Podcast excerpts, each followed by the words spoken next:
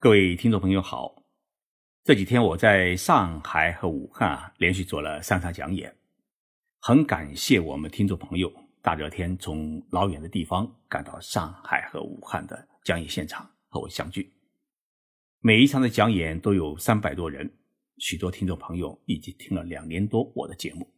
让我感受到了大家给予我的真诚的支持和鼓励。虽然签名签到最后手酸为止，但是内心。依然充满了喜悦，有大家的支持，我相信啊，《静说日本》这个节目一定会做得越来越好。在与大家的交流问答当中，一些听众朋友提到一个问题，就是日本的医疗它到底比我们中国先进在哪里？我觉得这是一个很有趣，也是一个很严肃的话题。今天的节目，我就跟大家来聊一聊这个话题。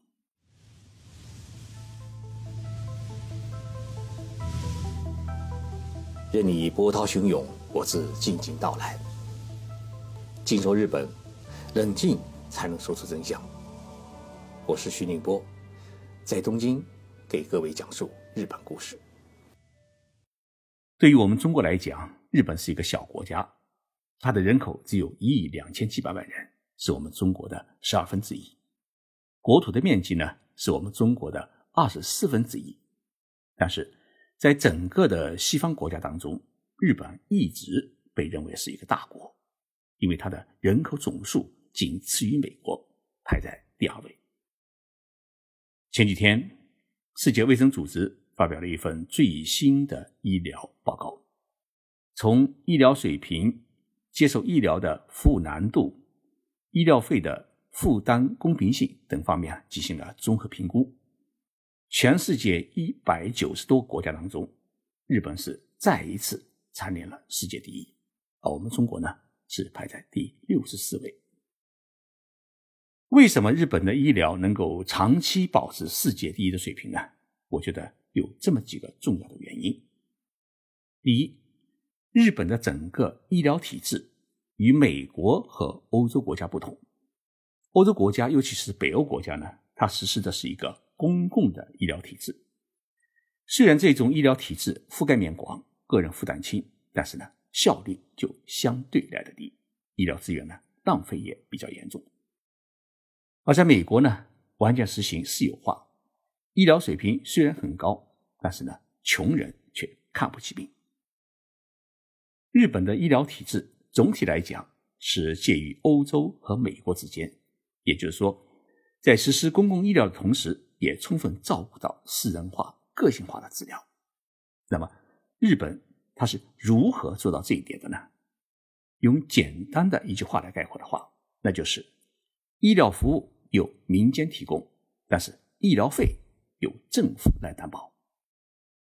日本的这种医疗体制，解决了我们中国目前最为头疼的看病难、看病贵的问题。日本的医疗是采取了。国立、公立、私立的三级医疗体制，国家有综合型的国立医疗与研究机构，各地方政府呢也设立了公立的医院，然后数量最多的是遍布全国各地，尤其是社区的一些私人医院，而且大多数呢是专科的诊所。在我们的印象当中啊，社区的小医院、小诊所呢，都是一些郎中医生。但是你千万别小看日本的这些诊所，医生都具有相当专业的水平。许多像内科啊、妇产科、外科等私人医院和诊所，都是几代人的祖传，院长呢大多数是医学博士。而且日本的非国立医院的医生是允许兼职，因此许多诊所的专科医生都是著名的医学专家、医学教授，而不是。医科大学刚毕业的实习生。日本整个社会是小病去家附近的诊所，也就是私人医院。诊所觉得你这个病需要做进一步的检查或者手术的话呢，那么诊所的医生会给你开介绍信，再去大医院治疗或者动手术。所以，日本人遇到头疼、感冒之类的小毛病，都不会往大医院里面跑。而日本的大医院呢，尤其是国立医院。基本上呢是以治疗难病大病为主，而且整个的治疗是采用预约制，但这种预约制呢，也不会超过半个月或者十天，一般是两三天，甚至当天都可以预约到。正是日本这种从私立到国立到公立，从小诊所到综合性大医院的立体的社会医疗保障体制，解决了一亿多人的看病难的问题。我这几天在上海讲义期间，抽空呢去上海一家十分有名的医院去看望了在那里住院的一位同学的父亲。我也是第一次了解到，在上海看一次病它有多贵。因为同学的父亲入住的是 VIP 病房，所以一天的病房费就要一千块人民币，而且还是需要找关系开后门才能住进去。植入一根输液管子，说是进口货，个人得承担七千块人民币。用一种进口药呢，一针就是两百块钱，然后还要给医生护士三千块到五千块不等的红包。一天的个人看病的支出。都是在五千块人民币以上。说真的，我听了这个账以后啊，是吓一大跳，但是也因此理解了“生一场病，穷一家人”的道理。那么，日本的看病有多贵呢？首先，凡是在医院里面用的所有的药和设备，都是列入医保范围，也就是说，不列入医保范围的药是进不了医院大门，所以呢，就不会出现。像中国医院里面那种进口药好药需要个人掏腰包的事情，住院期间的普通的病床也是不收任何费用的。所以，日本的医疗水平能够保持世界第一的第二大原因是公平合理的医疗费制度。日本早在上世纪五十年代开始就建立了全民医保制度，不管你是日本人还是像我们这种生活在日本的外国人。甚至是刚刚抵达日本的留学生，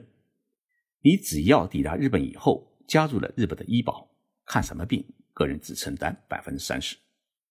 看一个感冒，一般来说，个人只需要承担的费用啊，大概是三千日元左右，也就是一两百块人民币。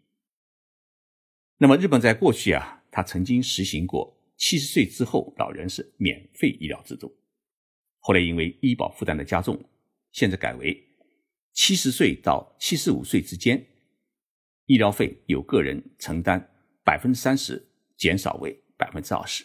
那么过了七十五岁以后啊，个人承担部分只有百分之十。日本还有一项儿童免费医疗制度，虽然这项制度并没有在全国普及，但是许多财政收入比较好的地方城市啊都在实施。譬如像东京都，孩子从出生到读完小学期间。看病都是免费的。日本农村的一些孤寡老人或者收入比较低的家庭，生了癌症等大病之后啊，如果他个人需要承担的医药费超出了他的支付能力，他可以去市政府申请大病救济，不会出现一人生病让整个家庭呢陷入贫困的问题。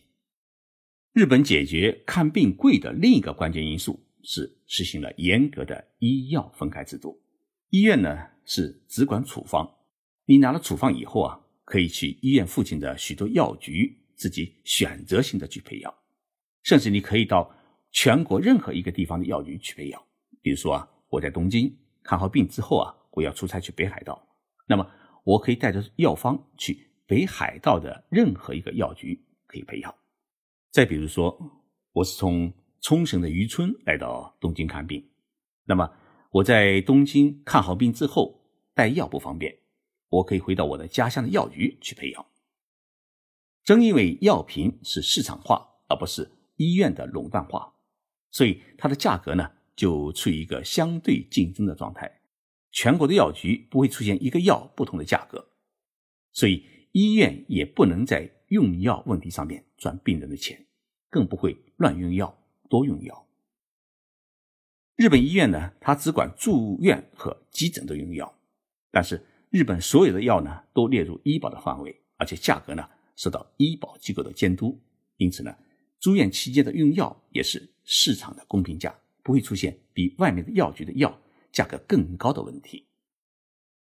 第三个原因呢，是建立了完善的全民医保制度。中国的媒体啊，有时会报道说，一个病人被送到医院之后呢，因为付不出医疗费而遭到拒绝。或者被耽搁抢救。那么这样的事情在日本会不会发生呢？日本是不可能发生的。比如说，因为遇到交通事故或者在公共场所里面突然病倒，病人被救护车送到医院以后啊，即使他的身份不明确，身上又没带钱，医生照样进行抢救和治疗。也就是说，日本的医疗费是先治疗后付费。如果你实在付不出的话，可以申请医疗救济。日本的医疗水平能够保持世界第一的第四大原因是优质亲切的医疗服务。在日本的医院里面，病人住院是不允许家属陪护的，病人的护理，包括上厕所、洗澡、吃饭，全部由护士来完成。去年啊，我的一位北京朋友的父亲来日本旅游的时候，突然摔了一跤，把手摔骨折了。他被送进医院以后啊。因为骨折，自己不能洗澡，所以每天晚上，日本的女护士呢帮他脱光衣服，帮他洗澡。刚开始的时候啊，他是特别的难为情。后来呢，他只有一种感动，因为他的女儿都没有曾经给他洗过澡。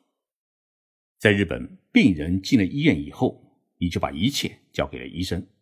医生要对入院治疗的每一个病人要尽全部的责任。那么亲戚朋友呢，只准许。在可以探望的时间，去医院里看看、陪伴一下，照顾病人的所有的事情，全部由医院的医生和护士来完成。所以在日本，医生和患者的关系具有很高的信赖度，很少听到有病人家属啊跟医生吵架的事情。即使出现了医疗事故，也是遵循法律进行处理，不会出现打扰医院的事情。因为你在医院吵闹。就会触犯妨碍业务罪，会被逮捕。这里值得一提的是，日本目前有一亿两千七百万人口，但是呢，根据世界卫生组织统计，日本每一千人当中拥有的病床的数为十三点七个病床，远远高于世界平均的三点七个病床数，高居世界第一。我认识东京一家很有名的癌症治疗医院的院长。他是日本著名的胃癌治疗专家，虽然已经六十多岁，但是呢，每一场手术都是自己亲自精心准备，给病人和家属呢做详细的手术介绍，然后自己亲自操刀做手术。一天有时候要做两三台手术，那么手术做完之后呢，整个的手术报告和医疗报告都不是由助手写的，而是他自己亲自写的。我问他。你为什么还要亲自写医疗报告呢？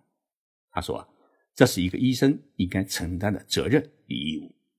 因为你今天把自己的手术情况、用药情况、切割情况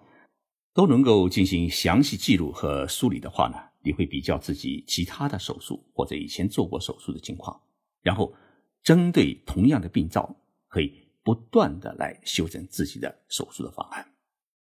同时，做完一台手术以后啊。”还必须主动的去长期的跟踪病人，建立一个定期的检查、复查和观察的制度。那么这项工作呢，由护士来负责，他负责呢长期、定期的联系病人，做好一份长期的跟踪日程表，告诉病人啊，你几月几号要到医院来检查一次，几月几号呢要咨询一下身体状况，而不是病人离开医院以后，医生就死活不管。日本的医生呢，对于病人。他必须是长期负责与关爱到底，而对于医生来说啊，经过长时间的观察检查，可以不断的来了解自己手术的效果，能少切除一点就少切除一点，能不动手术就不动手术。神医啊，不是吹捧出来的，而是经过自己长期不懈、精益求精的努力而成就的。所以呢，在日本的医院里面，工匠精神在许多医生。尤其是在外科医生的身上得到了最完美的体现。